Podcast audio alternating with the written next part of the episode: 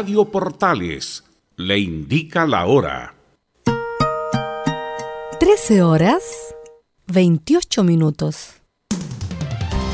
Termolaminados de León, tecnología alemana de última generación. Casa Matriz, Avenida La Serena, 776 Recoleta. Foro 22 622 5676. Termolaminados de León. Una mirada distinta, con reflexión, profundidad. La encuentras en www.opine.cl. Ya lo sabes www.opine.cl. Somos tu portal de opinión. En Radio Portales, de lunes a viernes, de 15.30 a 17.30 horas, Salud Eterna.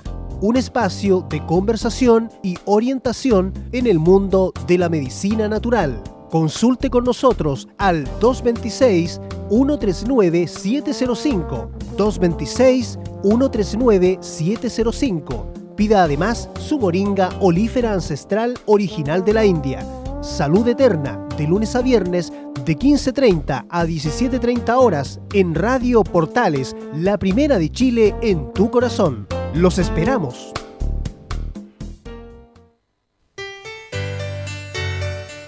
Dolores articulares, dolores musculares, cuídese. ¿Sabía que de no tratar a tiempo ese simple dolor, usted será un adulto mayor con serias dificultades en su vida diaria? Para ello, tenemos la solución. Artrilife, el producto natural más efectivo para eliminar todo dolor articular y muscular. Llame ahora al 22 594 05 25 22 594 05 25 Artrilife, la solución.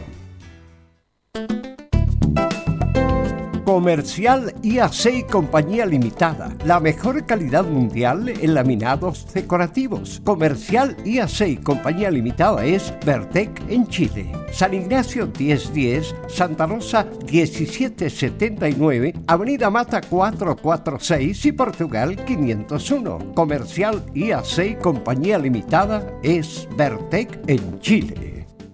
¿Cuáles son los signos y síntomas del coronavirus?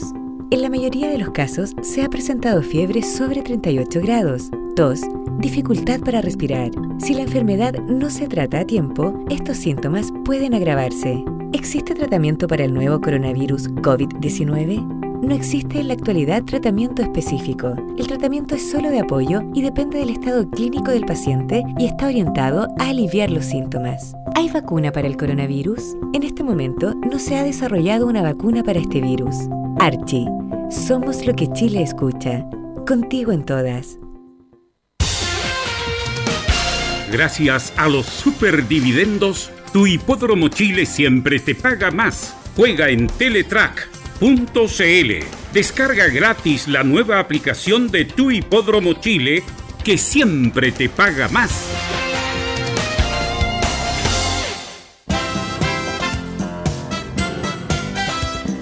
Radio Portales 1180 en amplitud modulada les invita a sintonizar de 20 a 22 horas Portaleando la Noche con su amigo Carlos Zapag.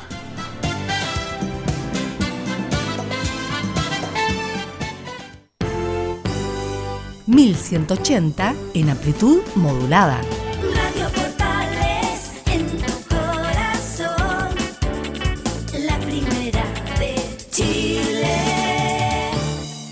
Atención a la red deportiva de emisoras amigas de Radio Portales.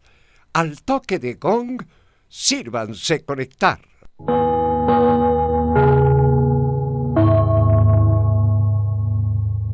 ...90 minutos... ...con toda la información deportiva. Vivimos el deporte... ...con la pasión de los que saben. Estadio en Portales. Ya está en el aire... ...con toda la emoción del deporte. Comentarios. Carlos Alberto Bravo. Velos Bravo. René de la Rosa. Laurencio Valderrama. Camilo Vicencio. Patricio Rodríguez y Ricardo Jamasmí. Reporteros, Enzo Muñoz, Nicolás Gatica, Rodrigo Vergara, Juan Pedro Hidalgo y Rodrigo Jara. Producción, Nicolás Gatica. Técnicos, Gabriel González Hidalgo y César Navarrete. Edición, Anselmo Rojas. Dirección, Carlos Alberto Bravo. Estadio en Portales es una presentación de Ahumada Comercial y Compañía Limitada. Expertos en termolaminados decorativos de alta presión. Hola, hola, hola, ¿qué tal? Buenas tardes, ¿cómo les va? Bienvenidas, bienvenidos a Estadio Portales, nuestra edición de 13.30 hasta las 15 horas. Como es habitual, tendremos el informe la U, Colo Colo, Católica. Recordaremos algunos hechos deportivos porque está el tiempo para eso. Y estaremos también en contacto con todos nuestros reporteros. Así que empezamos de inmediato la ronda de saludos para ir contactándonos cómo llegamos al estudio porque estamos en una emergencia, como todos los medios de comunicación. Nicolás Gatica, buenas tardes. Buenas tardes. Bueno, aquí estamos en Estadio en Portales, directo, directo desde la comuna de Macul, claro, con varios temas en esta jornada deportiva de día miércoles, tanto como en Chile como del extranjero y en Colo Colo, claro, recordaremos el cumpleaños de un campeón de América.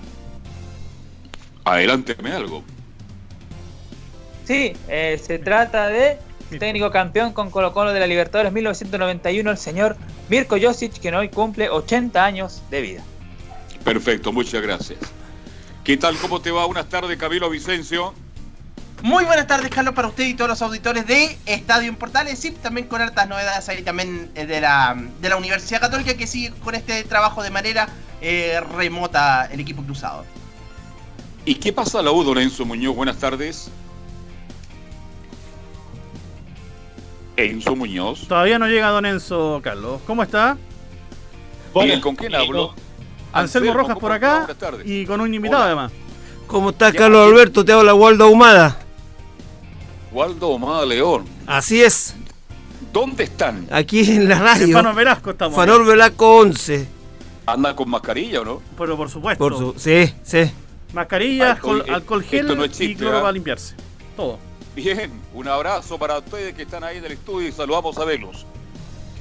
Un saludo para todos nuestros amigos auditores, para Waldo y Anselmo que están ahí en la radio. Vamos inmediatamente con titulares que lee nuestro compañero Nicolás Gatica. Vamos entonces con los temas de esta jornada de día miércoles acá en Estadio en Portales. Ha sido la tónica estos días, comenzamos con lo que ha afectado el coronavirus al deporte. En el fútbol mundial en España, el presidente de la liga plantea la opción de que el campeonato pueda volver a mediados de mayo. En Italia, la Lazio quiere que el torneo se reanude lo más pronto posible. Pero está la antítesis, el Brecha que dice que si el fútbol vuelve, ellos se retirarían de la competencia. Ya en Sudamérica, Conmebol pidió a la FIFA crear un fondo global de ayuda tras esta crisis que ha provocado el COVID-19. En Colo Colo, a través de una reunión a distancia blanco y negro y algunos referentes conversaron el tema de la rebaja de sueldo. En Universidad de Chile, lamentablemente en horas del martes de la tarde, falleció el padre de Walter Montillo. Hablando de otros clubes, Roberto Gutiérrez aseguró que aún no piensa en el retiro. Mientras el portero de Unión, Mono Sánchez, comentó el tema del bar que ha sido tratado bueno, de forma constante por el club por el tema que ya sabemos. Y, por cierto, cerramos con la hípica junto a Fabián Rojas, todo esto en la edición de Estadio en Portales. Parece que le faltó un poco más de cereal a Nicolás Gatico hoy día para tener un poco más de energía. A ver, vamos a ver si estamos conectados con Leonardo Ferné. ¿Cómo estás, Leo? Hola, Velus, hola, Mesa, ¿cómo andan tanto tiempo? Qué gusto, Leo Fernández, nuestro amigo y compañero corresponsal en Buenos Aires. Hicimos esta producción para conversar contigo. Bueno, primero para saludarte, Leo, preguntarte cómo estás tú, tu familia, tu papá, y para que nos cuente cómo está lo viviendo Buenos Aires, Argentina, esta cuarentena. Bueno, de, de manera de manera personal te digo que por suerte mi familia está eh, sana y salva, como se decía en las películas. Este, por suerte mi papá, que es, un- es una persona de riesgo por la edad y todos los antecedentes eh, cardíacos que tiene y demás, por suerte está, está protegido en casa y bien, y gracias a Dios no, no conozco muchas personas que estén infectadas, de hecho conozco solamente a dos y eso eh, habla un poquito a las claras de que, que todavía el foco, el pico, perdón, el, el punto máximo no llegó. ¿Me están escuchando? Sí, perfecto. Bien. Así que nada, como te decía, uno cuando ve que esto se desborda es cuando empezás a tener gente conocida que está infectada y por suerte este no no no conozco, como te decía, tengo solamente dos casos medianamente cercanos.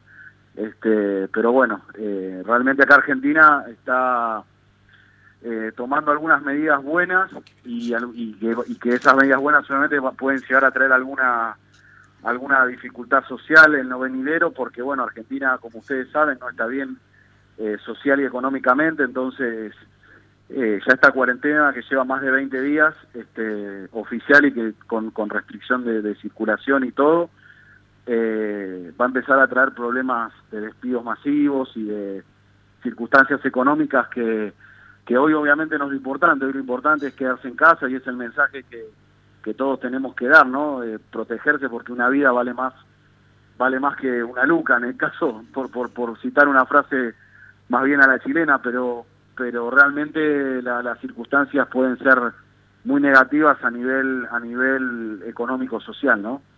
Este, por ahora venimos venimos bien, eh, obviamente no se están midiendo la totalidad de los casos por falta de test, eh, pero seguramente habrá habrá infectados asintomáticos, que es lo que lo que se está lo que se puede llegar a entender que está pasando. Y preparando y preparando todo para poder tener un un este un una pendiente máxima con la con la totalidad de camas o la mayor cantidad de camas y espacios posibles para poder atender a todo el mundo y que no se utilice como un- una- en una guerra donde eh, elijan atender a una persona de 40 años y no una de 60, ¿no? Por, por una cuestión de que por ahí el de 60 no se salva. Entonces, eh, lo que se está tratando de hacer es eso. Bien, este Leonardo, ¿cómo le va? Ves que entro a la oficina de deporte y veo esa inmensa copa, me acuerdo de usted, fíjese. Eh, dejé, dejé, tenía que dejar algo grande, por eso dejé eso. algo Qué tremenda espacio. copa. ¿ah? Oye, si la vendo, me hago millonario, ¿ah? Es suya, es ahí del equipo, del equipo y usted, usted es, el, el número uno ahí, así que la decisión la tiene usted, Carlos Alberto. Aprovecho para saludarlo personalmente. Muchas gracias, un abrazo, me alegro que tu padre esté bien. Este, porque con esta situación que está viviendo el mundo, hay críticas permanentes, estamos, esto sí, esto está bien. Al gobierno argentino, ¿qué nota le ponen los argentinos en este instante por la situación que está viviendo? A nivel, eh, a nivel de humanitario y de salud, nueve puntos. Realmente, o, o de uno, o para calificarlo eh, como allá en Chile, le daría un 6-8, un 6-5, no sé, una cosa así. Buena Eh, nota le pone, real- ¿eh? Sí, sí, porque realmente, realmente ustedes, bueno, seguramente recordarán, yo no soy, digamos, afín o no he votado este gobierno, pero sin embargo hay que reconocer que a nivel este, social humanitario han tomado una decisión este, de manera inmediata, eh, obviamente teniendo en cuenta de que había falencias en el sistema de salud, que había falencias en el sistema de recursos, y obviamente dijeron, bueno, tenemos este, este capital, vamos a manejarlo de esta manera. Eh, yo creo que en ese aspecto hay que, hay que destacarlo, si bien hay algunos por eso que no le doy una nota máxima, porque hay errores que, siguen ocurriendo, pero, pero bueno, este, realmente ahora lo que queda es ver cómo van a armar la otra parte, ¿no? Porque también eh, eh, un poco para, no siempre se tiende a comparar, en el sur de Italia, como seguramente están informados, este, está, está- están teniendo miedo a los desbordes sociales, porque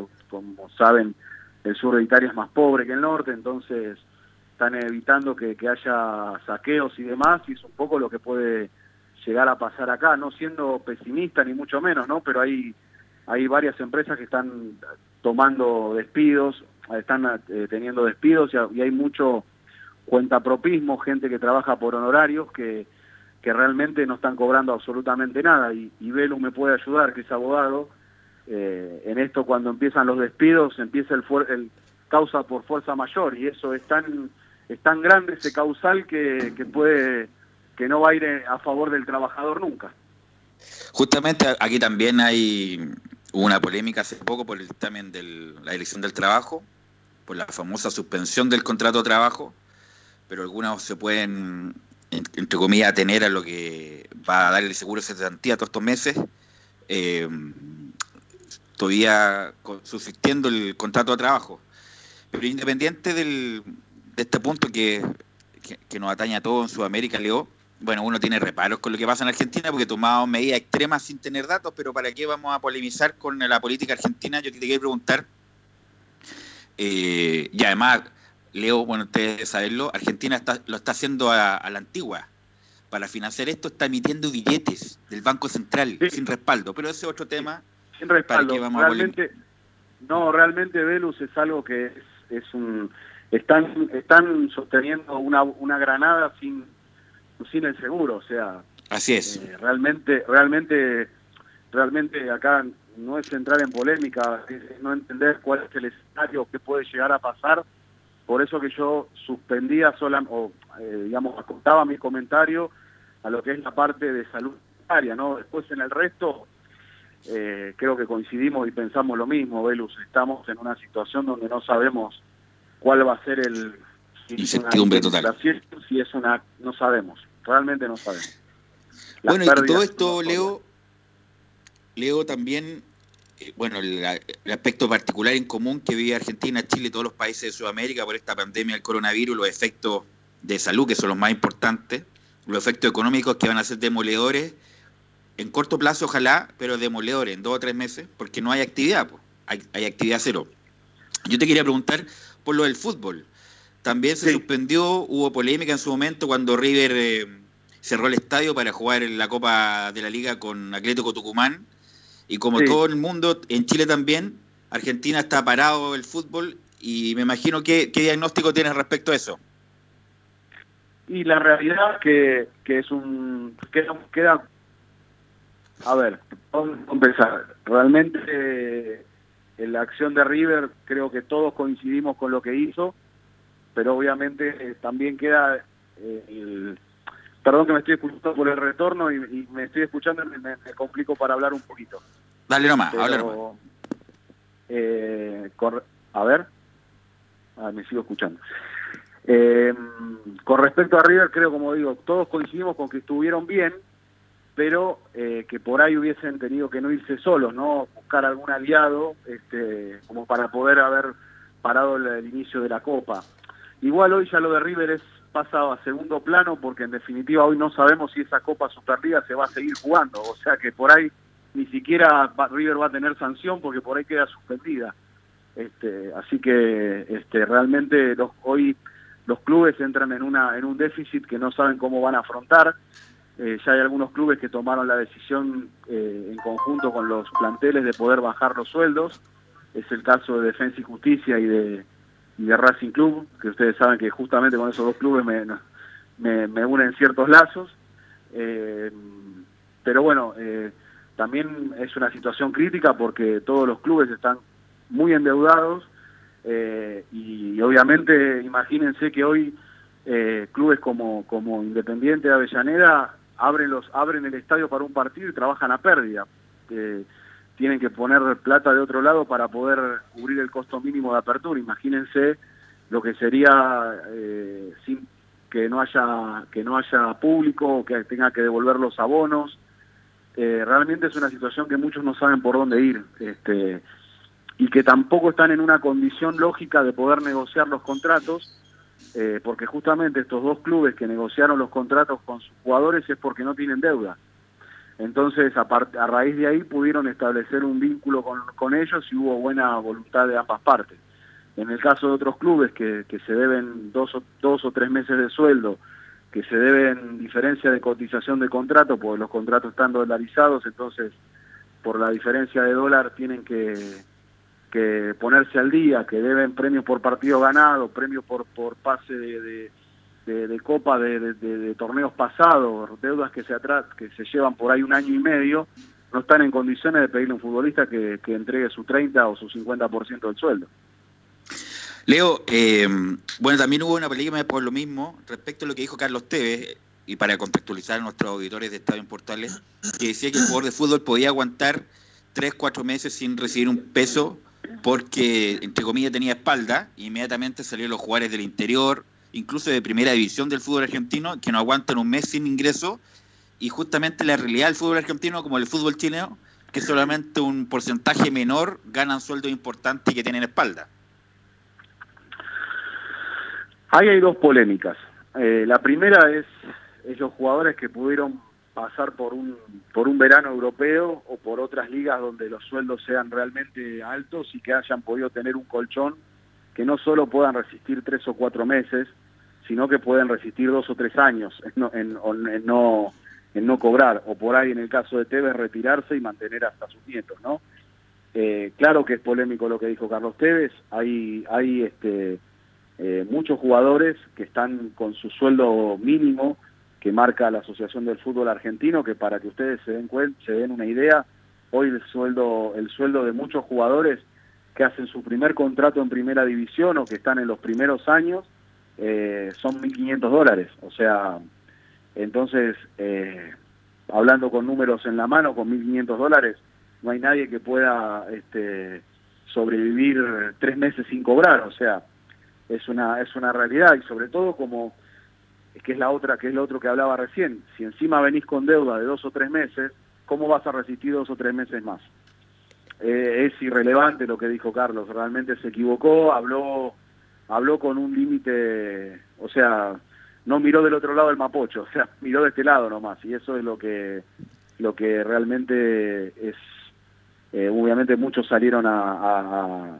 a matarlo o a contraatacarlo, ¿no? Realmente no es algo que esté para, para todo, para todos los clubes. Y no, y no hay que ir al interior a clubes de segunda división. En clubes de primera división los salarios son muchísimo menor, inclusive en Racing Club Avellaneda hay tres o cuatro chicos que están en, que han subido subidos a primera, que están con su primer contrato, y otros jugadores que no, no tienen salarios mucho mayores a los que por ahí cobra un gerente de banco. Entonces, eh, me parece que por ese lado no, no era un comentario para hacerlo, ¿no? Eh, de esa manera. Por eso que vuelve a ser como lo que hizo River en su momento, largarse solo a decir algo, a veces es, es incómodo por la forma, hay que encontrarle un formato, un, una argumentación y, y exponerlo, ¿no? Realmente, obvio que hay personas, hay figuras del fútbol que pueden ceder sus sueldos eh, y que tampoco deberían ser héroes Sí. porque lo cedan y tampoco debería y tampoco el- el- el- la sociedad debería exigirle a un futbolista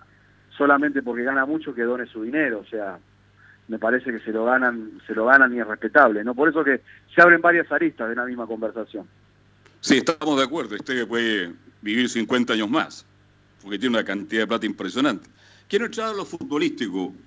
Isla Gary Medel. Le hago la pregunta porque en Chile se habla mucho que tuvo conversaciones con Riquelme Isla para llegar a Boca Juniors. ¿Es efectivo o no usted que está en el Gran Buenos Aires? La verdad que, toda esa generación que pasó, que pasó, que bueno hoy están todavía, eh, en muchos muchos clubes este, los miran y son jugadores que se quieren traer, ¿no? Eh, me parece que el- el- el primer gran eh, contacto que tenemos es don Carlos Tevez con, con, con el señor este Vidal, pero pero sí hay una hay un acercamiento con Isla. Lo de, Med- lo de Medel no me consta y por lo que tengo entendido en su momento ya dijo que no y eso muchas veces el, decir que no por el momento es un no definitivo, ¿no?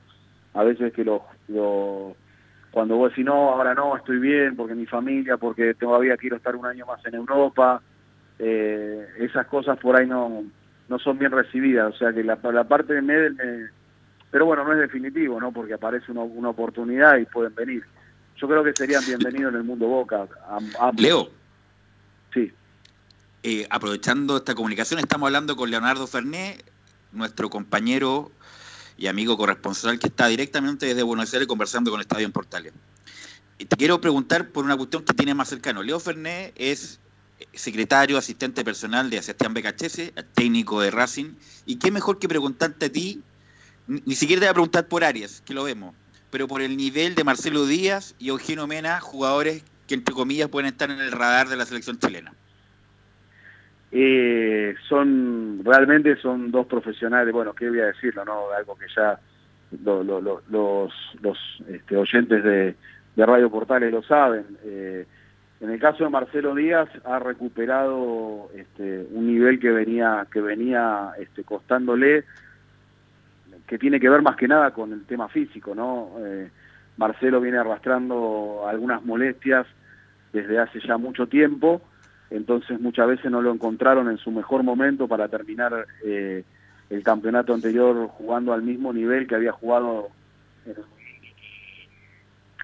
que que ¿cómo se llama? que, Que había juega con salido Coudet. campeón en el primer campeonato con Coudet y realmente en este periodo se recuperó mm, muchísimo que bueno al final en el, en el anterior partido al último que se jugó tuvo que salir por una molestia pero si puede mantener ese nivel físico es un jugador absolutamente diferente que es como el vino, los años lo hacen jugar mejor, ¿no? Eh, cada día es más inteligente, se lo ve que, que es parte necesaria dentro de una cancha, adentro de una cancha, realmente Y además, Leo, este, sin querer sin querer polemizar con el entrenador actual de la selección, es una persona que es difícil de mover dentro de un esquema, ¿no? Porque eh, si con Sebastián no jugó en un momento tenía más que nada que ver con que no estaba bien físicamente.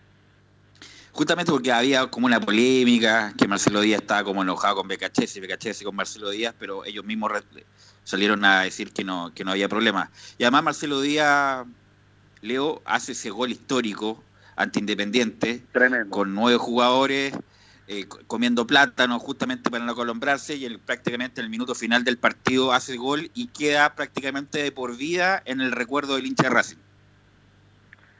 Eh, Prácticamente no, eh, fue el héroe de la noche, o sea, va a quedar, yo creo que en el recuerdo, yo creo que en el recuerdo del hincha de Racing, en cuanto van a quedar, va a quedar el Chango Cárdenas en el año 67 haciéndole el gol, no me acuerdo a qué equipo, por la Copa, Al Celtic. la vieja Copa del Mundo, la Intercontinental, eh, va a quedar seguramente eh, el gol que hizo que, que hizo el jugador este que ahora se me Sánchez Tevez en el 2001 para que Racing salga campeón o los cuernitos de Mostaza Merlo y por ahí en este periodo que Racing ha mejorado su su, su, rendimiento y que, y que ha así empezado a ser protagonista yo creo que este gol de, de Marcelo Díaz va, Marcelo Díaz va a quedar por encima inclusive de, de lo que fue hasta el campeonato que se ganó el, año pasado o sea, va, esa imagen de Marcelo no se le va a borrar a nadie, se van a recordarlo por siempre.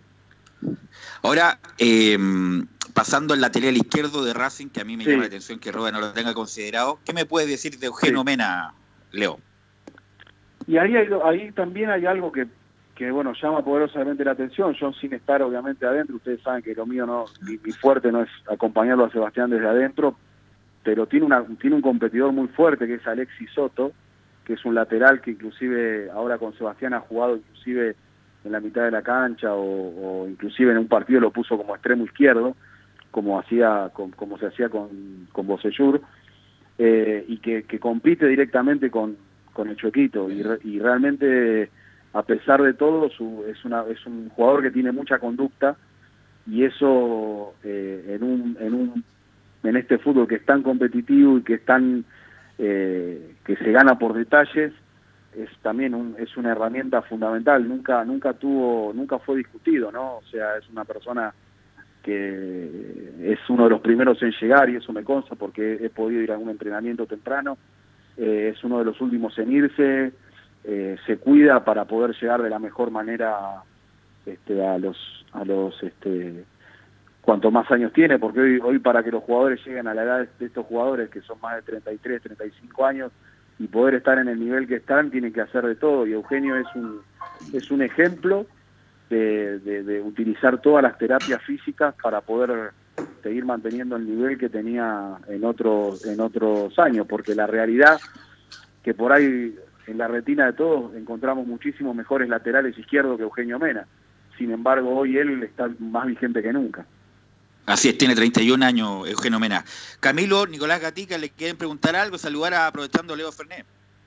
Sí, por supuesto. Saludos, Leo, para desde acá, Hola, desde Camilo. Chile. Y, ¿cómo está tanto tiempo, Leo? Y preguntarte, porque el otro día apareció justamente una entrevista a Sebastián Becachese ahí en, en el diario Le. Este cambio que, que ha tenido, que, que quizás no, no, tuvo, no empezó bien en, en Racing, pero, pero ahora se le dieron los, resultados en las últimas fechas del, del campeonato argentino. Sí, realmente, realmente eh, Seba, después de lo que fue el periodo con defensa, donde, donde el equipo hoy, yo creo que va a ser por ahí defensa recordado tanto como fue el huracán de Capa, que fueron dos subcampeones, su vicecampeón, como dicen allá, que, van a seguir siendo recordados porque jugaban bien. Después el, paso por Independiente fue lapidario y malo, pésimo diría yo. Y en, Racing obviamente encontró un espacio que él busca también, ¿no? Sin, sin tormenta, sin, estas cosas de, de necesidades inmediatas, porque cuando muchas veces dicen, eh, no, pero recién viene de salir campeón y quedó la vara alta. Pero muchas veces, y entiendo en este caso por a dónde está apuntada la nota, eh, Sebastián ha encontrado un, espacio sin necesidades inmediatas, que si bien para un equipo grande siempre ser protagonista y buscar un campeonato, eh, y en este y en este año, bueno, salvando esta pandemia que nos está afectando, Racing enfrenta enfrenta siete torneos, ¿no? Eh, que ojalá que se le dé uno, aunque sea, para no hay que ver si ahora se suspende lo que es Copa Superliga, pero en este caso eh, eh, digo que, encontrando un espacio donde las necesidades no son no son las, la- las mismas que, que en otro lugar donde hay que salir campeón sí o sí o que vienen de, de- de no ser campeón hace 10 años y que económicamente el club está saneado y que no hay dificultades este, internas ni con el plantel ni con todas las cosas que hacen al día a día me parece que, que lo mismo encontró en defensa me parece que, que Sebastián va a poder va a poder desarrollar eso no el, poder el poder encontrar una, una identidad, una línea de juego en un tiempo y que obviamente a pesar de los primeros resultados no fueron no fueron inmediatos, el ruido venía más gestado por el por el periodismo opositor a Racing y obviamente a favor de Independiente, que, que quedó muy dolido por el paso de Sebastián y con justa causa porque le fue muy mal eh, y obviamente el partido donde el Chelo Díaz fue héroe eh, fue una bisagra ¿no? para, para todo lo que vino después, porque a partir de, del- un poco el partido anterior, pero a partir de ese par- de- del partido con Independiente empezó a mostrar otra cosa el equipo, mucho más seguro. Que Leo, te quiero- que no le venga mal. Bueno, Leo, te quiero agradecer estos minutos, ha sido muy ilustrativo respecto a la realidad del fútbol argentino, de la Argentina, no solamente una cuestión futbolística, sino también una cuestión doméstica, nos ilustraste respecto de Racing. Así que Carlos Alberto aquí te quiere saludar. Bien, Leonardo, un abrazo a la distancia. Nos diste un análisis profundo de los jugadores chilenos que de una u otra forma están participando en un torneo como el argentino. Así que un abrazo para ti, un saludo para tu padre, que todo ande bien y que todos juntos, no solo Argentina y Chile, sino que en el mundo le ganemos al coronavirus. Exactamente, Carlos Alberto. Son muy sentidas sus palabras, los extraño mucho, de verdad, lo digo de corazón. eh, realmente he sido muy feliz allá y, y bueno, ahora aprovecho estar con los míos acá y esperemos salir pronto de esto y poder viajar para, para compartir un, un espacio con ustedes. ¿Has bajado de peso, Leo, o has subido de peso? Eh, ¿puede, ¿Puede repetir la pregunta que no la escuché? O sea, estamos igual. Eh, no, la pandemia, mira, le voy a- ahora con esto me viene bárbaro porque le echo la culpa al, al, al, al encierro. La. Lo que pasa que no, se lo voy a definir, te lo voy a definir con, con una clara cuenta de, de matemática. Eh, en casa se, se cocinan las cuatro comidas del día y por la duda hacemos cuatro más para no para no equivocarnos. Entonces, ¿qué va a ser? Bueno, chicos, un Ok, placer Leo. que todos salgamos y, y que, y que estando en esta parte del mundo también, eh, sobre todo, se, se, se preserven las vidas. Ok, Leo, muchas gracias, un abrazo, un saludo para toda tu familia. ¿eh? Saludos, chao, chao.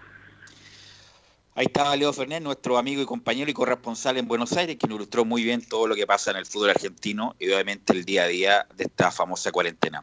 Vamos a ir a la pausa y vamos a volver con Enzo Muñoz, que nos tiene mucha información y lamentablemente nos va a contar del fallecimiento del padre de Walter Montillo. Todo eso a la vuelta. Radio Portales le indica la hora. 14 horas, 3 minutos. Comercial IAC Compañía Limitada. La mejor calidad mundial en laminados decorativos. Comercial IAC Compañía Limitada es Vertec en Chile. San Ignacio 1010, Santa Rosa 1779, Avenida Mata 446 y Portugal 501. Comercial IAC Compañía Limitada es Vertec en Chile.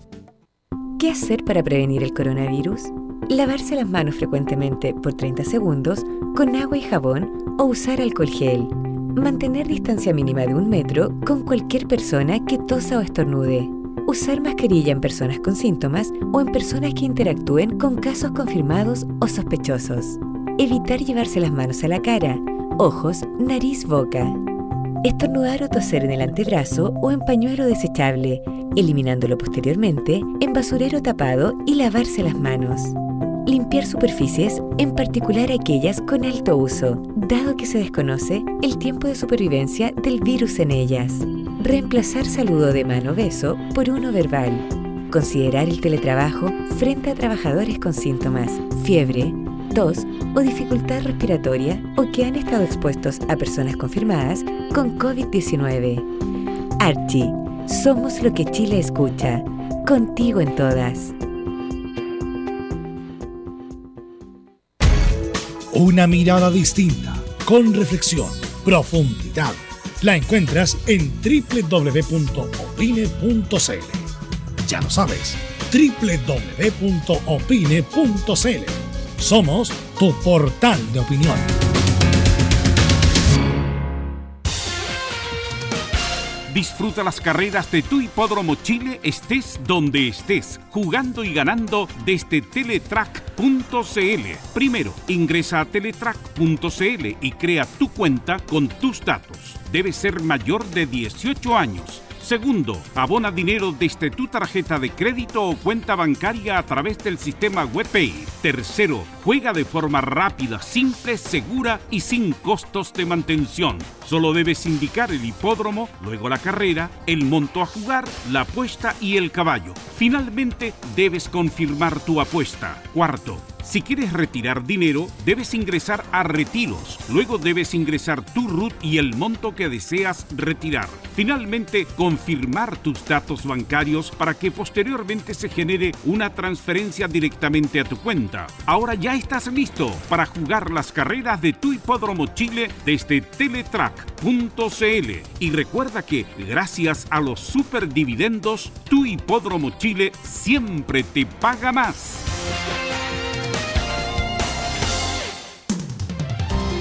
Termolaminados de León, tecnología alemana de última generación. Casa Matriz, Avenida La Serena, 776 Recoleta. Foro 22 622 56 76. Termolaminados de León.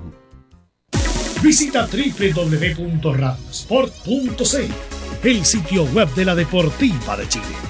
Programas, noticias, entrevistas y reportajes, podcast, radio online y mucho más. Todo lo que pasa en todos los deportes lo encuentras en www.radiosport.cl. La Deportiva de Chile en Internet. Es muy importante, es urgente, es vital que entre todos detengamos el coronavirus. Y todos podemos ayudar a través de una sencilla acción. Quédate en casa por tu salud, la de los niños y la de los adultos mayores. Sigamos los protocolos que entrega la autoridad de salud y evitemos contagiarnos o contagiar a nuestros seres queridos o a otras personas. Quédate en casa porque es la mejor manera de ponerle fin a este virus. Nosotros te seguiremos informando y acompañando, pero te invitamos de todo corazón que por favor lo hagas. Es muy fácil. Quédate en casa. Quédate en casa. Quédate en casa. Quédate en casa. Quédate en casa. Quédate en casa. Recuerda, al coronavirus lo derrotamos entre todos. Seamos responsables. Es un mensaje de Radio Portales, la primera de Chile. Radio Portales. 1180 en amplitud modulada. Portales.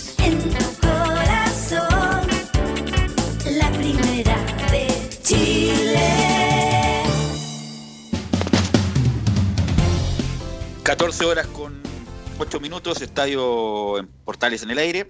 Quisiera mandar un saludo. eh, Tengo un amigo que está en cuarentenado, por supuesto, con su familia, y le quisiera mandar un saludo a Hugo Encina y a su hijo Agustín Encina, que nos están escuchando en este momento. Escucharon toda la entrevista a Leo Fernet, les pareció muy divertida. Así que para Hugo, para su señora, para su hija y para su hijo en especial Agustín Encina, un saludo para él. Así que saludo, Huguito. Bueno, eh, estamos conectados ya con Enzo Muñoz para que nos cuente lamentablemente el- lo que se desencadenó ayer, eh, Enzo, la- el, el- sensible fallecimiento del padre de Walter Montillo, Enzo. Sí, buenas tardes, Pelu, buenas tardes a todo el panel de Estadio Portales y hay que decir que no solamente, bueno, lamentablemente ayer fue el padre, pero la semana pasada había sido el abuelo de Walter Montillo. El abuelo paterno falleció precisamente la semana pasada, tenía 91 años y ayer precisamente fue la muerte del padre de Walter Montillo, Walter Oscar Montillo, eh, de 60 años, según lo informó precisamente el club universitario a través de un comunicado. ¿Qué es lo que pasó con el, padre de- del volante de, de Universidad de Chile? Eh, había sido hospitalizado tras presentar graves problemas respiratorios, misma situación que había experimentado el abuelo del jugador, o sea, el papá de- del, papá de Walter Montillo, por así decirlo, la, familia paterna de Walter Montillo. Y, se está esperando o se quiere determinar si, si fue producto del COVID-19, mejor conocido como coronavirus, Velus. Sí, lamentable. eh, por eso hay que ser, bueno, no hay que ser exagerado con ninguna de las medidas. No hay que salir para ninguna parte, ni siquiera para tomar aire, nada. Hay que quedarse en la casa y sobre todo la población de riesgo que cualquier, cualquier persona que llegue a la casa de visita no sabe si está contagiado o nada, lo contagia, es asintomático, lo contagia y lamentablemente falleció el abuelo y el padre. O sea, terrible. Eh, horrible lo que le pasa a Walter Montillo. Perder al abuelo y a los pocos días al padre no se lo dio a nadie, a nadie. Eh, un hecho increíble. Y yo comparto con Velo, este, hay gente que no ha asumido la responsabilidad. Dios quiera que a nadie le pase nada, pero tenemos que ser mucho más responsables con esta situación que lamentablemente eh, no llega a su pic. Se habla que a finales de este mes, a principios de mayo, tendremos el pic Así que yo hago un llamado en un programa deportivo de tanta historia, de tanto prestigio como Estadio Portales, a asumir esa responsabilidad. Yo sé que es difícil estar en la casa. Es terriblemente complicado. Uno deja de hacer el 50% de las cosas que tiene que hacer. Estar encerrado se siente como... Me acordaba de los, de los presos, de los reos, ya. qué terrible debe ser vivir así. Así estamos ahora. Queremos salir a la calle, pero sabemos que no podemos. Salimos a comprar el pan, nos demoramos tres minutos y tratamos de estar muy lejos del que nos está vendiendo el pan. Y se siente mal uno como diciendo, no, este puede estar infectado. Eso es lo que estamos viviendo. Así que yo, más que nada, fuera de las condolencias para un tremendo pedazo de jugador que es Walter Montillo, decirle a toda la gente que nos cuidemos. Eso.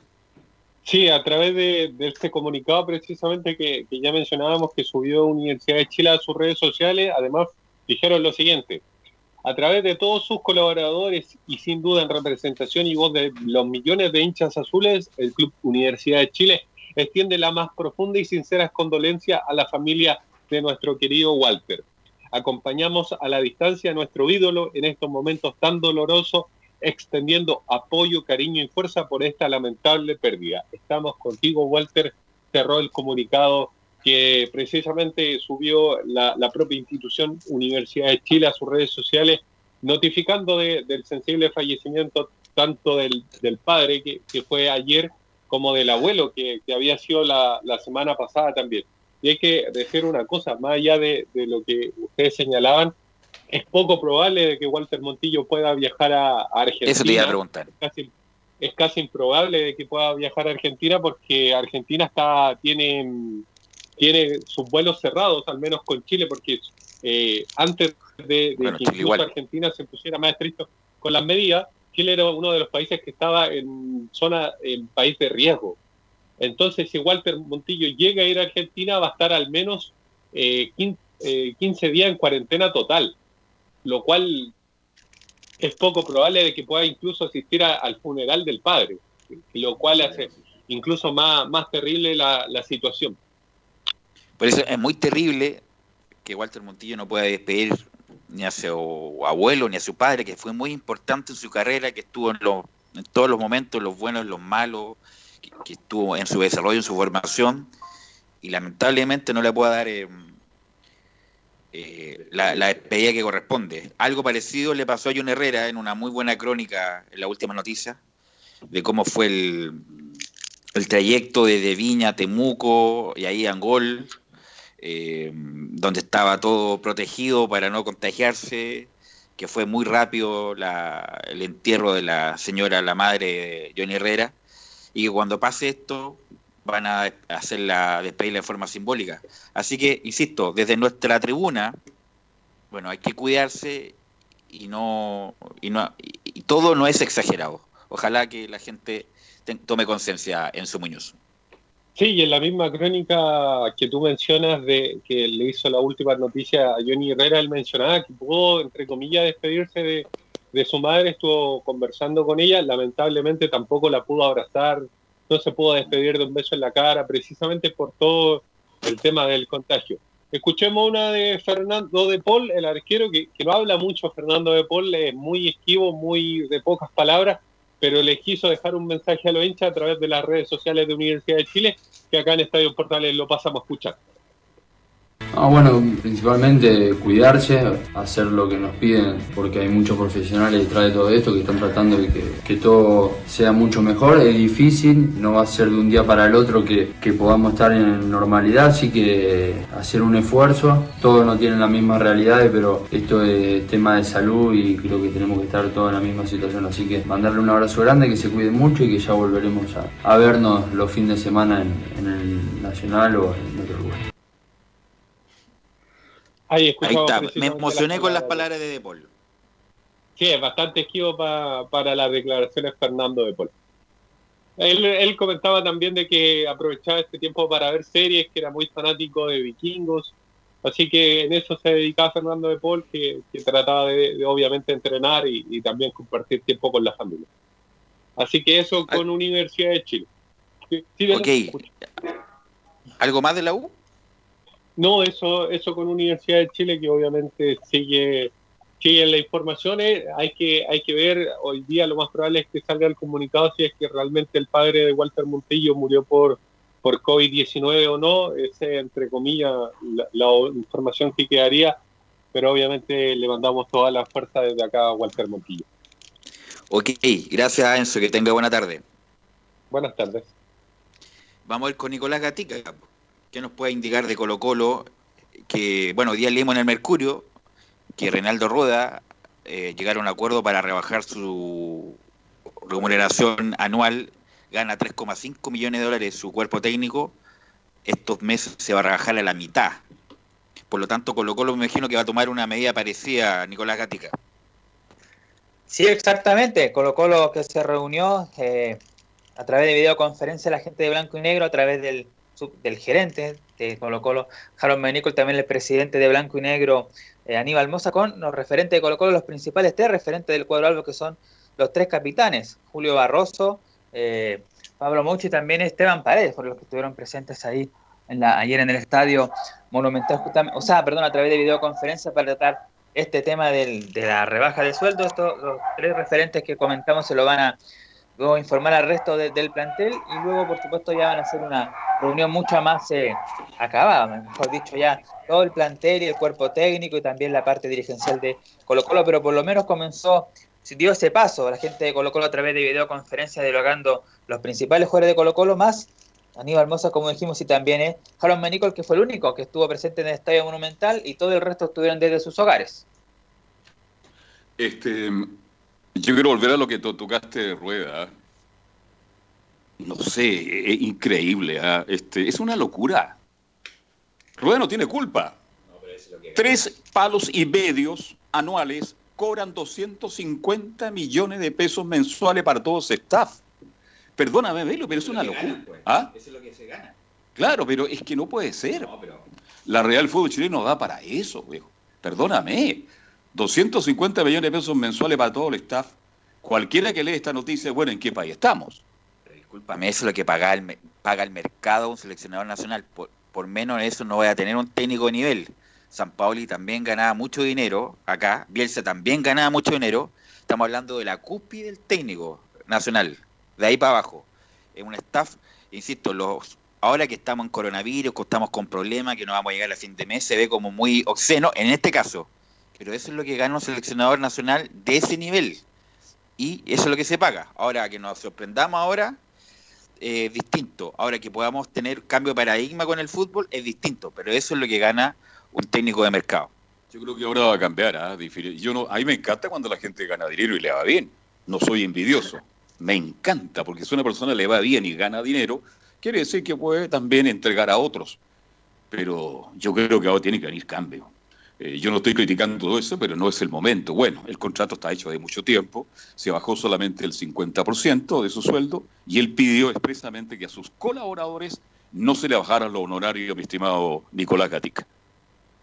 Así que está con el tema entonces de Colo Colo que va recién. Esta reunión tratando de justamente ver lo que va a pasar a futuro con los sueldos del plantel de Colo Colo que también se van a acoplar a lo que está viviendo el mundo con el coronavirus 19. Pero lo decíamos al comienzo del programa de los titulares, hoy día cumple 80 años Mirko Josic, el técnico yugoslavo en su momento, ahora croata de- del equipo de Colo Colo en su momento Mirko Josic. Eh, y la página del Club Social y Deportivo dedica estas palabras, dice, trabajo, dedicación, compromiso, un revolucionario, un hombre que escribió con letras doradas su paso por Colo Colo al conseguir tres títulos internacionales y el cariño de todo el pueblo colocolino. Ahí está entonces el mensaje de, al menos del Club Social para Mirko Josic, campeón de Colo Colo, con Colo Colo en los Libertadores del año 1991. Fue clave, importante, relevante lo que hizo Mirko Josic, pero yo me acuerdo de la segunda etapa donde no lo trataron bien. ¿ah? Eh, Llegó como gerente técnico Mirko Josic, pidió algunas cosas, no se la dieron y se fue por la puerta atrás del club. Obviamente que va a quedar su imagen extraordinaria de ser el técnico que llevó a Colo Colo y al fútbol chileno a ganar su primera Copa Internacional, pero no lo trataron bien en la última época y como lo dije, se tuvo que ir por la puerta atrás.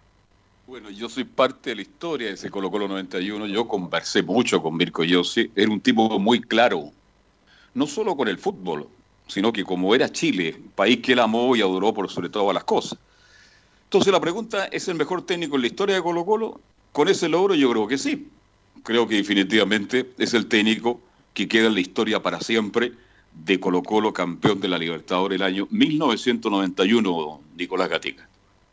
Sí, por supuesto, está entre los mejores técnicos del cuadro de Colo Colo por ganar el primer título internacional, después tuvo la Interamericana, la Recopa frente a Crucero, se recordaba, pero, pero claro, obviamente la Copa Libertadores es como ganar, por ejemplo, uno la Champions allá en, en Europa, por lo tanto es un título importante, más allá de muchos de ellos que hicieron buenas cosas, pero claro, campeón mundial juvenil eso. con Yugoslavia en el Colo Colo. 87. Y fue al técnico, no sé si fue, a ver si Camilo me ayuda, fue el técnico con Croacia para el, no, 2002 parece.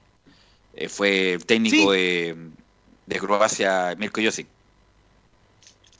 Sí, ¿Cierto, estuvo- Camilo? Sí, sí, sí, sí. Fue técnico de Croacia. Sí. Y además, eh, formador de toda esa generación de Prosineski, Boban, Zucker, una generación extraordinaria que fue campeón mundial juvenil acá el año 87. Claro, y que después el año 98 con Croacia fue tercero en el mundo cuando le ganaron ese recordado partido a Holanda. Bueno, ahora para seguir hablando del tema de, de Colo Colo, no, como ya sabemos, No, Nicolás. Nicolás, han, han hablado. ¿sí? Parece que fue el 2002 donde estuvo Josic. No, no, el, con Croacia. Eh, el- a ver si hay, eh, Camilo me ayuda con el dato. Sí, no, estuvo no en- si estuvo, En Croacia estuvo entre el año 2000 a 2002. Ahí estuvo claro. claro, por, por lo tanto no fue el que el técnico que salió tercero con Croacia en el Mundial de Francia. Eso nomás, ese detalle, Nicolás Gatica. Ah, claro, sí, no, no, yo me refería a que eh, la base de jugadores de Yugoslavia del 87 fue la que estuvo en el Mundial del 98, que salió tercero, Zucker y esos jugadores. Pero claro, no fue el técnico del 98, Mirko Yossi, esa era un poco la, para aclarar ese tema. Como decíamos, bueno, Colo Colo está en este tema de la cuarentena como varios clubes, y no han hablado mucho los jugadores, y el único que ha hablado, y aquí hasta el cansancio lo vamos a comentar y todo eso, es Gabriel Costa, que sigue dialogando con otros medios y se le siguen consultando por Colo Colo si tiene opciones de irse, de, de seguir en el cuadro albo. Y Gabriel Costa aclara justamente que él tiene contrato hasta el 2022 y dice Costa, yo me quiero quedar en Colo Colo.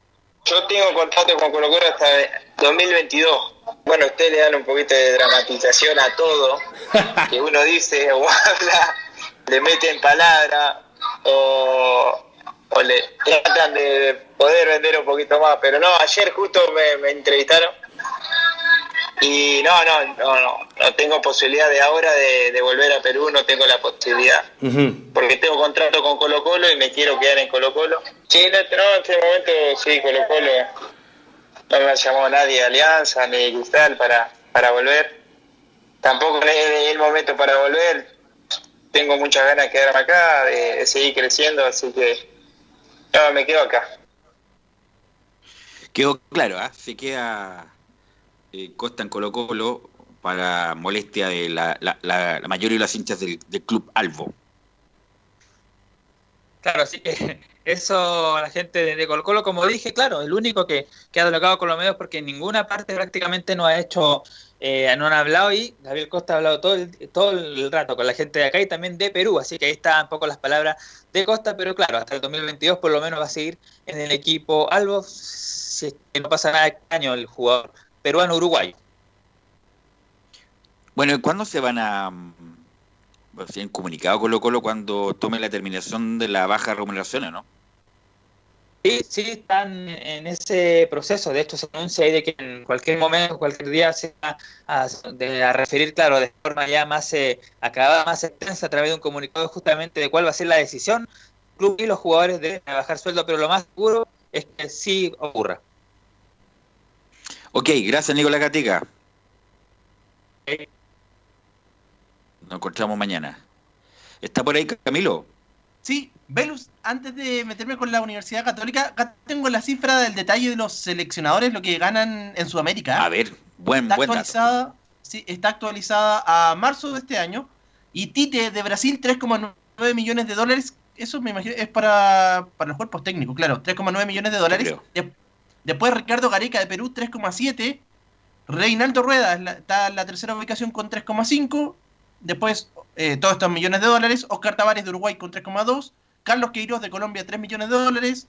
Eduardo Berizzo de Paraguay con 2,6. Y después, bueno, viene mm, eh, Lionel Scaloni más atrás con. No sé cuánto. Me parece que 500 mil dólares. Esa es la, la cifra y esos son hasta el momento. Eh, ok. Eh, bueno, eso es lo que gana. Sí. Eh, es lo que gana en el precio de mercado. Eso, eso es lo que gana el precio de mercado. Y mm, bueno, independiente que uno pueda estar en desacuerdo o no, pero eso es lo que se paga. Esos profesionales de ese nivel ganan eso. Bueno, mañana con eso, Muñoz se me olvidó preguntarle por la, el balance que salió de la U de Chile, ¿ah? Con las pérdidas de más de 3 mil millones de pesos en el ejercicio 2019, pero se va a hacer un tema para mañana. ¿Qué me cuenta de la Católica, Camilo? Y de la Católica, que a propósito de esta, de esta situación del, del coronavirus, los futbolistas Matías Dituro, Diego Valencia y José Pedro Fuensalida eh, saludaron a una hincha de la Universidad Católica que estuvo, que estaba em- embarazada y que tuvo que adelantar, eh, una, bueno, hincha obviamente de la Universidad Católica, y que tuvo que adelantar su parto eh, a 31 semanas. Esto porque ella tenía contagio de coronavirus. Ahora está, ella está hospitalizada, está, bueno, eh, pese a las complicaciones que se generaron, eh, optó por mantener, eh, se mantuvo allá, Caroline se llama, quien estuvo en coma inducido, pero está en buenas condiciones ahora, lo mismo que el bebé, pero recibieron el saludo de los de Matías Dituro, de Diego Valencia y de José Pedro Fuensalía, así que una compleja situación nuevamente con eh, esta enfermedad del, coronavirus, pero que ellos eh, la saludaron a través de un video, eh, enviaron eh, los saludos a esta mm, a, a esta mujer que, que tuvo que tuvo esta enfermedad de coronavirus, que todavía la tiene. Eso con respecto a esa situación. pero eh, también se recuerda en las redes sociales de la Universidad Católica del año 99, cuando en esta fecha, un 8 de abril, derrotó 3 a 1 a Universitario. ¿Y qué significó aquello? Que la Católica finalizara primero en el grupo 4 de la Copa Libertadores. Y relacionándolo con la situación actual, claro, en esta edición la Católica no comenzó bien, tuvo las dos derrotas en los partidos que, jugó. Y habló Matías Dituro, el arquero de la, mm, del equipo cruzado de la Universidad Católica, refiriéndose, eh, se le pregunta directamente eh, sobre este, esta situación de la Copa Libertadores y dice que nadie nos asegura que esta para sea positiva o negativa. No sé, qué sé yo, tendríamos que ver cuando volvamos. Sí, obviamente es verdad que, los primeros dos partidos de Copa no fueron lo que, lo que nosotros queríamos, sobre todo el partido de local con, con América de Cali. Este, teníamos la necesidad de, conseguir un buen resultado, pero nadie nos puede asegurar que, que este parón haya sido positivo o negativo. Eso se verá eh, cuando nos toque enfr- afrontar los partidos y si nos sirvió para, para mejorar o, o no. Bueno, claro, durante este periodo han, han tenido que estar eh, en su casa, eh, entrenando de forma eh, diferencial em, al equipo, cada uno realizando su, su propio trabajo, y se le pregunta a Matías Dituro por la diferencia con las concentraciones. Y bueno, es las pretemporadas son una, o, o- o las concentraciones son una mínima parte de lo que por ahí te toca en esta cuarentena. Sabes que, que en las concentraciones sí, no salimos al exterior, pero tenemos contacto con nuestros compañeros, eh, almorzamos todos juntos. Bueno, acá yo creo que es una etapa en la cual eh, eh, uno pasa mu- mucho más tiempo con la familia, tiempo que por ahí no tiene en otros momentos, de rebuscársela y acondicionar tu espacio para poder entrenar de la mejor manera y, como dije antes, ¿no? En el momento que nos toque volver a, entrenar en el- con, el, con el equipo y a volver a la competición, que estemos, que estemos todos preparados para, para arrancar desde ese momento al 100% y no tener que hacer un pequeño condicionamiento para igualar a, quizás a, compañeros. Eso con las declaraciones entonces de Matías Dituro. Añadir que en la parte directiva, para el 24 de abril está programada la junta de accionistas, esta que se realiza, que realizan los equipos en esta época del año, y va a ser el viernes 24 de abril entonces, y se va a realizar de manera remota. Ok, mañana vamos a hablar también, como dije, del balance económico de la U, que no fue bueno, obvio. Tuvo menos pérdidas que el 2018, pero, pero igual de malo también. Así que, bueno, gracias Camilo, gracias Nicolás Gatica. Sí. Una pregunta para todos. ¿Quién es el mejor jugador chileno en Italia para usted, Velus? ¿Que ha jugado en Italia? Bueno, es que hay varias variables. Por éxito puede ser Vidal, Marcelo Sala, por tiempo jugado David Pizarro. Eh, yo creo que está, está Jorge Toro por mucho antes, pero no, no ganaron tantas cosas como los que ya mencioné. Es un buen tema. En una encuesta, Salas, Vidal, Zamorano y Pizarro. ¿Los vamos?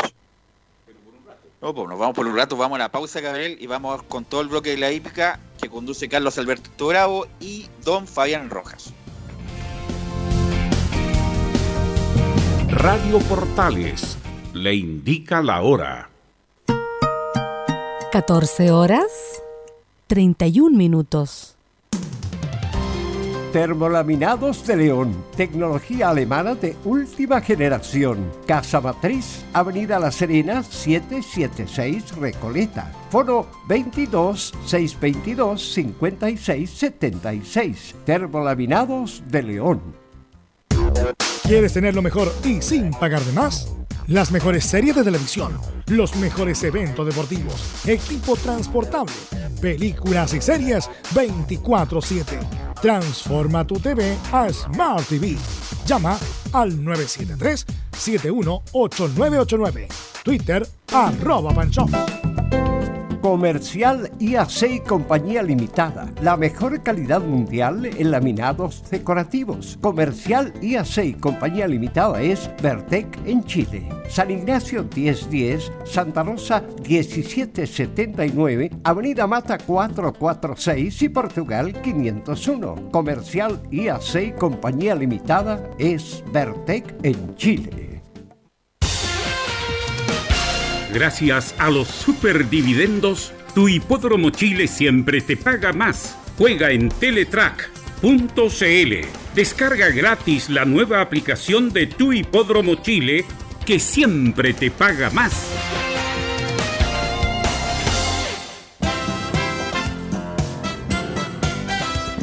Radio Portales 1180 en amplitud modulada les invita a sintonizar de 20 a 22 horas Portaleando la Noche con su amigo Carlos Zapag.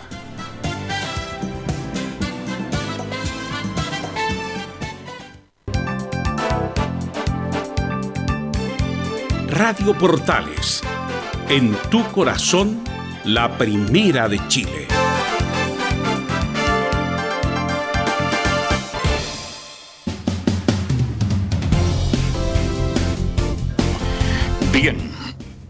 Seguimos en Estadio Portales a esta hora de la tarde ya y entramos ya de lleno al mundo de la hípica para compartir, para conversar con Fabián. ¿Está por ahí, Fabi? ¿Cómo está Carlos Alberto? El gusto saludarlo también a todo el público de Estadio Portales que escucha a esta hora de la tarde esta sección de la hípica. Bien, este, ayer hablamos hartas cosas y, y el tema de hoy tiene relación con los futbolistas, no solo chilenos, va a partir primero con los internacionales, con las, las grandes figuras, porque eh, yo sé que el fútbol, yo siempre he dicho el fútbol, la hípica y el tango, ¿ah?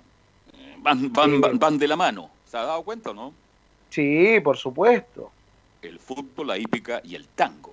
Y va a ser interesante hablar esta tarde porque mm, el tema que usted propuso y que me parece muy interesante tiene relación justamente con todos estos astros, con todas estas figuras que de una u otra forma han estado o siguen estando relacionados con el mundo de la hípica, Fabián. Claro, Carlos Alberto, hay bastantes eh, exfutbolistas y futbolistas vigentes que han ligado el fútbol y también la hípica. Recordar que son dos eh, disciplinas multitudinarias que concentran una gran parte del público que es bien popular. Le gustan estos, tip- estos tipos de eventos en donde se concentran y se consagran bastante público de distintos estratos sociales. Creo que debe ser los eh, deportes que eh, siempre se determina y siempre uno puede presenciar distintas personas, desde personas que tienen estrato social bastante alto a personas eh, que también tienen estrato social bastante bajo y lo podemos ver también en Chile y en todo el mundo, Carlos. Sí, bueno, la hípica y el fútbol y es transversal. Claro. Es transversal. Todo, la católica representa un, un segmento de la sociedad chilena, Colo Colo y la U, pero todos llegan a todos los ¿ah? estamentos de la sociedad. U, claro, cada cual se identifica, la católica se identifica más por la, el ABC1, pero es transversal la católica, tiene mucha, muchos hinchas en la parte de abajo. En el centro colocó un equipo muy popular, centrado en la parte de abajo, pero tiene mucha gente del sector alto de la sociedad que es colocolino. Y la U se queda, se identifica con la clase media, teniendo mucha gente de abajo y también de arriba. Eh, En el fondo es transversal y por eso es bonito la hípica y por eso es bonito el fútbol. Así que por eso me parece que es un tema muy interesante que vamos a compartir desde ahora, con nombres, con figuras a nivel internacional que están relacionados con la hípica, mi estimado Fabián. Claro, y mire, solamente un ejemplo. Desde la reina Isabel II hasta una persona súper humilde que incluso es cuidador de un entrenador, pueden llegar y son propietarios de caballos de carrera. Imagínense, la reina Isabel II, una figura emblemática, a una persona trabajadora, un obrero esforzado que eh, trabaja todos los días eh, para llevar su sustento a la casa. Ambos, imagínense, por ahí pasan muchísimos también eh, personajes. Pero dentro de esos personajes del fútbol en donde queríamos conversar el día de ayer, Carlos Alberto, hay un futbolista que eh, sigue dando de qué hablar y que incluso fue el mejor futbolista en su momento, en el 2001. Algo adelantábamos tiempo atrás con este tremendo jugador del Real Madrid, Michael Owen, que también tuvo en el Liverpool, en el Manchester Sí. en el Manchester United, que él, además de ser eh, eh, un ex futbolista, eh, desde que dejó la actividad, él ya venía con caballos de carrera que representaban su nombre, pero él comenzó a, a criar caballos, lo mismo que hace hoy por hoy Arturo Vidal, Pablo Guerrero, Claudio Pizarro, pero estamos hablando de futbolistas de Inglaterra, de Europa, en este caso de Michael Owen, que ah, en ya a su edad eh, es criador e incluso él a los 38 años eh, tuvo una exhibición por ahí en el hipódromo de Ascot y fue capaz de correr una carrera, claro, no era una carrera de manera oficial, entre comillas, pero sí eh, tenía la misma competencia, porque se enfrentaban varios ejemplares y él debutó segundo y luego al día siguiente pudo ganar una victoria en los lomos de un caballo fina sangre de carrera. Así que de futbolista a jinete, él tuvo que bajar dentro de dos semanas 10 kilos. Carlos Alberto, imagínense el esfuerzo que tuvo que hacer. Owen. Increíble, ¿eh? Eh, para la gente que no se acuerda, un jugador, un jugadorazo. Ya usted dio los clubes donde jugó. Y... Pero yo quiero hacer una pregunta. Y fíjese, una de las cosas que a mí me gustaría estar en Inglaterra, por ejemplo, ir a la épica. Porque creo que ahí la hípica tiene, oye, una majestuosidad extraordinaria. La hípica este, en Gran Bretaña, en Inglaterra, en todos esos países que pertenecen a esa zona, al Reino Unido, la, fiesta de la hípica es, pero realmente impresionante. ¿A usted le gustaría estar algún día en esos lugares, por ejemplo, y presenciar un evento? Yo creo que para todo hípico y para todo eh, periodista o reportero de la hípica, el sueño es eh, llegar a ver los grandes clásicos en esa parte del Reino Unido, en eh, Inglaterra y también los hipódromos que están cerca del de, mismo país de Inglaterra, también Francia, que tiene muy bellos hipódromos. Creo que es un lugar fenomenal como para poder ir a ver las carreras. Además, destacar que en todas sus jornadas eh, llenan las distintas gradas de los hipódromos en Inglaterra. Así que es, eh, sería fantástico poder lograr alguna aventura y estoy seguro, se lo digo hoy, que algún día ¿Mm? llegaremos allá. Pero por favor, si usted es muy joven, tiene un futuro pero esplendoroso. Oiga, pero lo de Agüe y para ir conociendo otros nombres también. Él se transformó en jinete y tuvo participación, ganó alguna carrera. Cuénteme algo, porque cuando la gente habla de Owen, lo relaciona con el fútbol, pero mire, llega al mundo de la hípica y quiere ser nada menos que Joker. Claro, o sea, es algo que él se lo tenía propuesto, pero eh, a él lo invitaron de Ascot para eh, que corra dos eh, carreras de forma de exhibición, pero que sí tienen la misma competencia. No sé si me entiende, porque los caballos eran caballos finas sangres de carrera, caballos que están corriendo habitualmente en el hipódromo de Ascot. Sin embargo, hacen una especie de exhibición con mayores cuidados quizás y eh, para que todo se vuelva también un espectáculo. Y ahí eh, toma este desafío Michael Owen, pero también luego dio las declaraciones que él tiene cuatro niños y que se debe cuidar y que también él al correr estas dos carreras vio el peligro que eh, están a diario para, para, los jinetes, pero lo que sí es claro es que de manera eh, eh, de exhibición, Michael Owen sí llegó a ser un jinete de carreras, entre comillas. Bueno, el marketing, ¿no es cierto? Todo espectáculo, y bueno, Owen se prestó para eso y cumplió, cumplió un sueño también. Qué interesante, ¿ah? Owen entonces tuvo su sueño, ser jinete, y lo logró, y disfrutaron todos los que estuvieron ahí.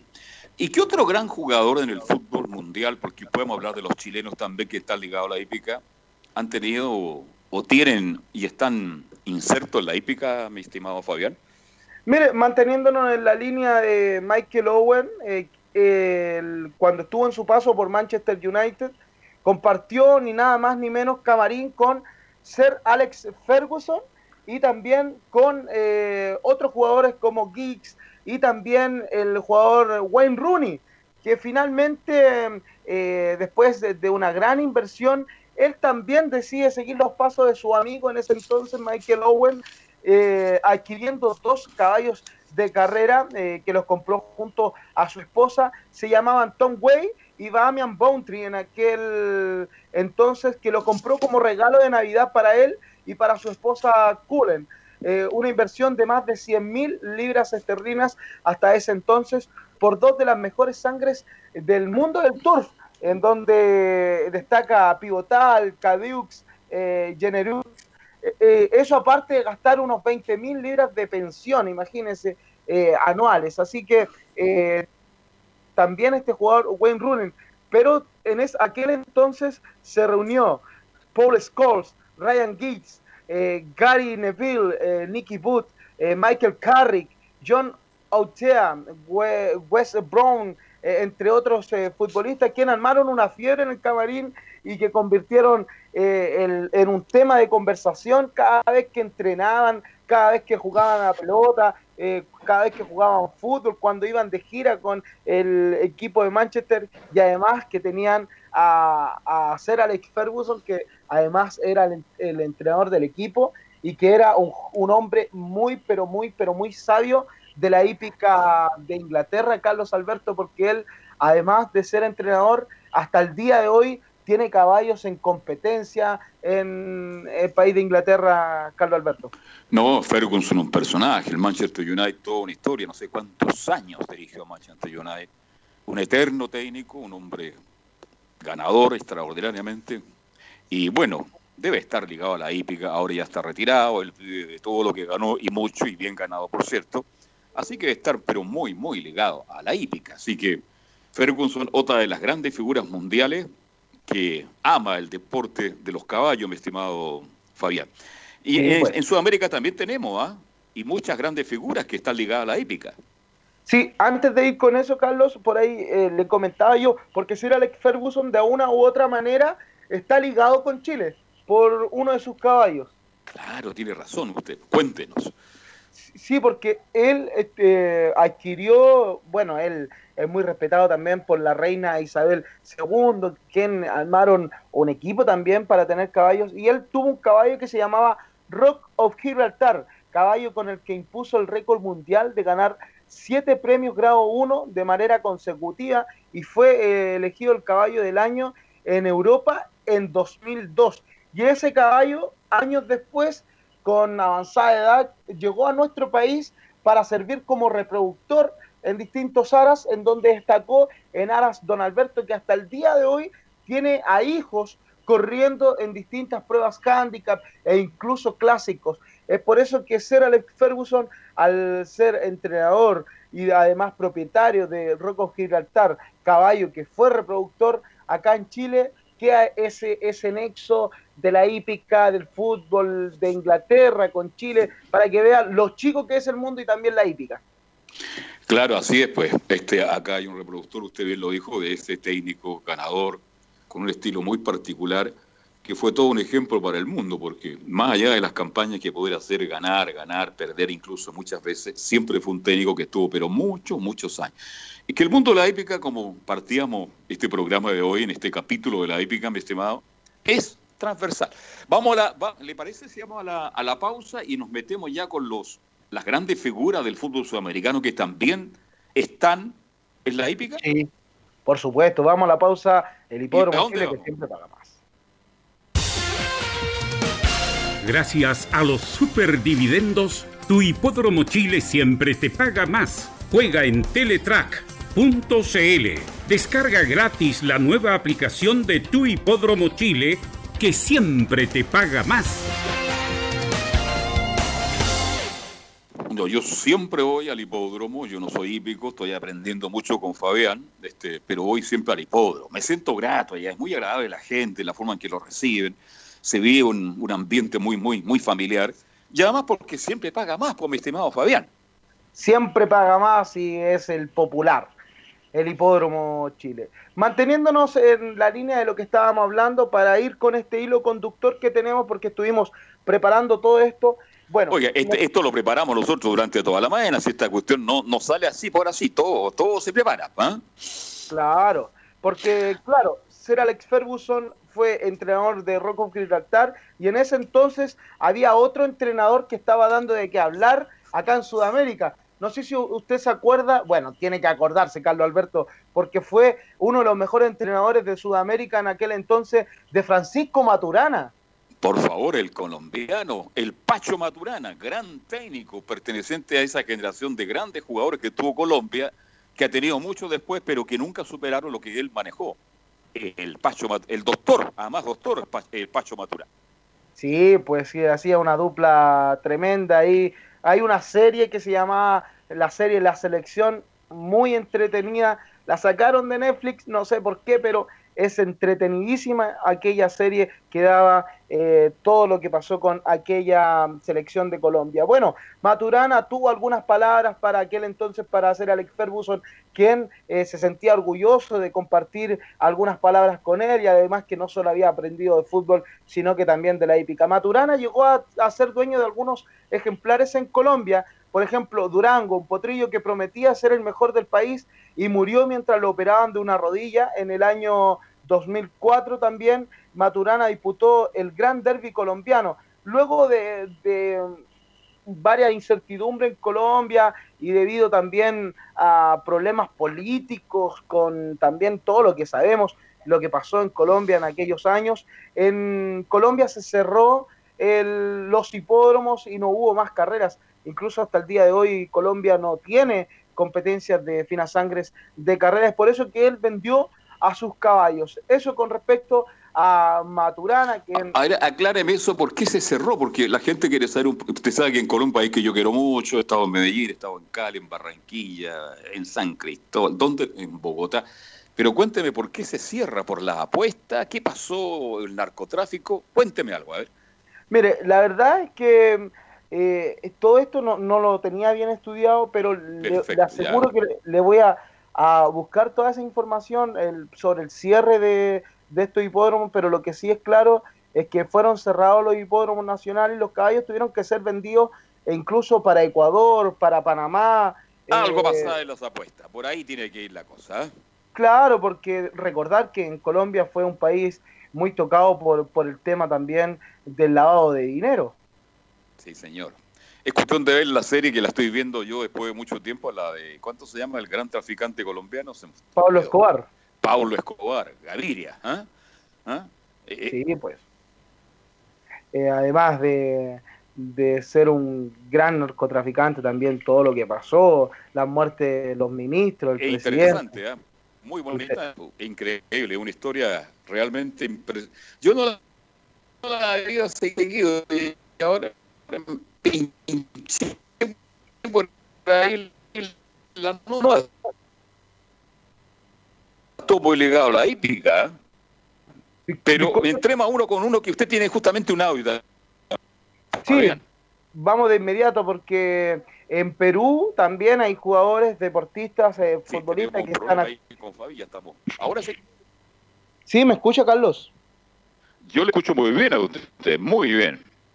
Sí, bueno, entonces... ¿Usted me escucha eh, a mí o no? Sí, correcto, ahora sí. Estamos muy bien. ya.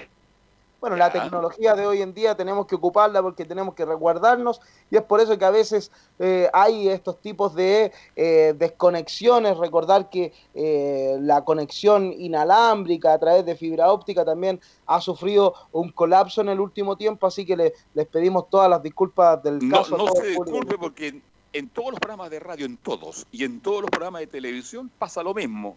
Y la gente se da cuenta, pero lo importante es que estamos. Eso es lo más importante. Sí, bueno, le comentaba Carlos Alberto que hay dos futbolistas eh, peruanos, e incluso uno que fue goleador de la Copa América en el último tiempo, como es Paolo Guerrero, además de Claudio Pizarro, que han decidido eh, incursionar en el ambiente de la hípica. Creo que por ahí Claudio Pizarro es más apasionado que Paolo Guerrero, pero la familia de Paolo Guerrero es muy apasionada y, y está todos los días en los distintos hipódromos. Bueno, Claudio Pizarro eh, es criador, además ha tenido ganadores de grandes clásicos en Perú. También Paolo Guerrero en el último tiempo ha ganado confianza y también, además de ganar en Perú, él como en el último tiempo estuvo jugando en Brasil, también ha ganado en Brasil. Eh, bueno, ¿Cómo se metió Paolo Guerrero en la hípica? Es lo que vamos a escuchar a continuación, porque tiempo atrás le hicieron una entrevista y esto fue lo que dijo su padre, José Guerrero. Lo escuchamos acá en Estadio Portales. Eh, muy chico. Eh, yo he visto las carreras de San Felipe. De ahí vengo de San Felipe viendo las carreras. Eh, he visto muy buenos caballos. ¿Se imaginó algún día ser propietario de caballos, tener sus propios caballos y que, que sus caballos corrieran en el derby?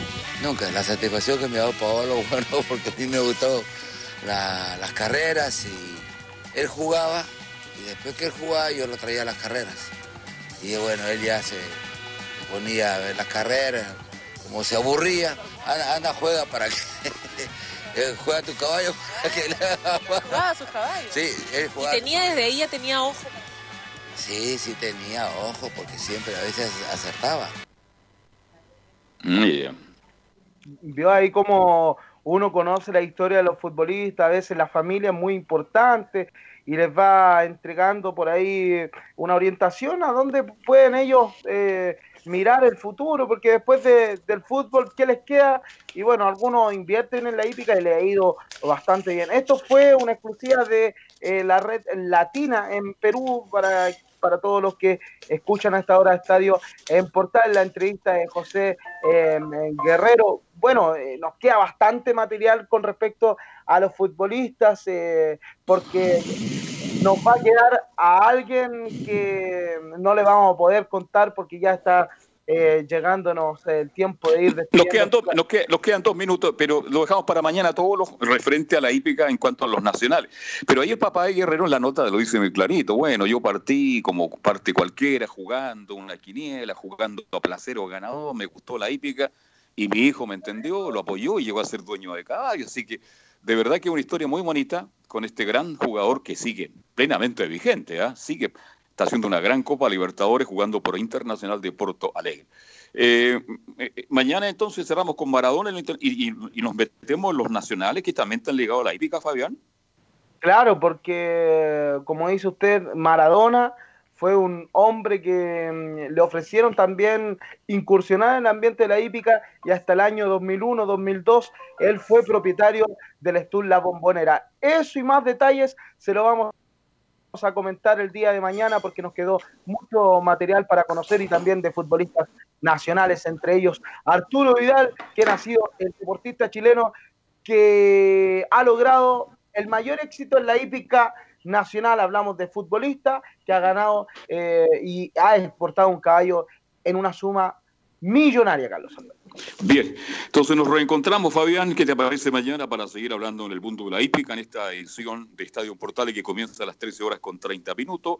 Eh, gracias a todos los que participaron, Abel Bravo, tuvimos contacto con Eduardo Fernández de Argentina, Buenos Aires, Camilo Vicencio, Nicolás Gatica, Enzo Muñoz y Gabriel González Hidalgo, que hace todo el esfuerzo técnico y humano desde el estudio central de Fanor Velasco. Gracias, buenas tardes, seguimos mañana, chao.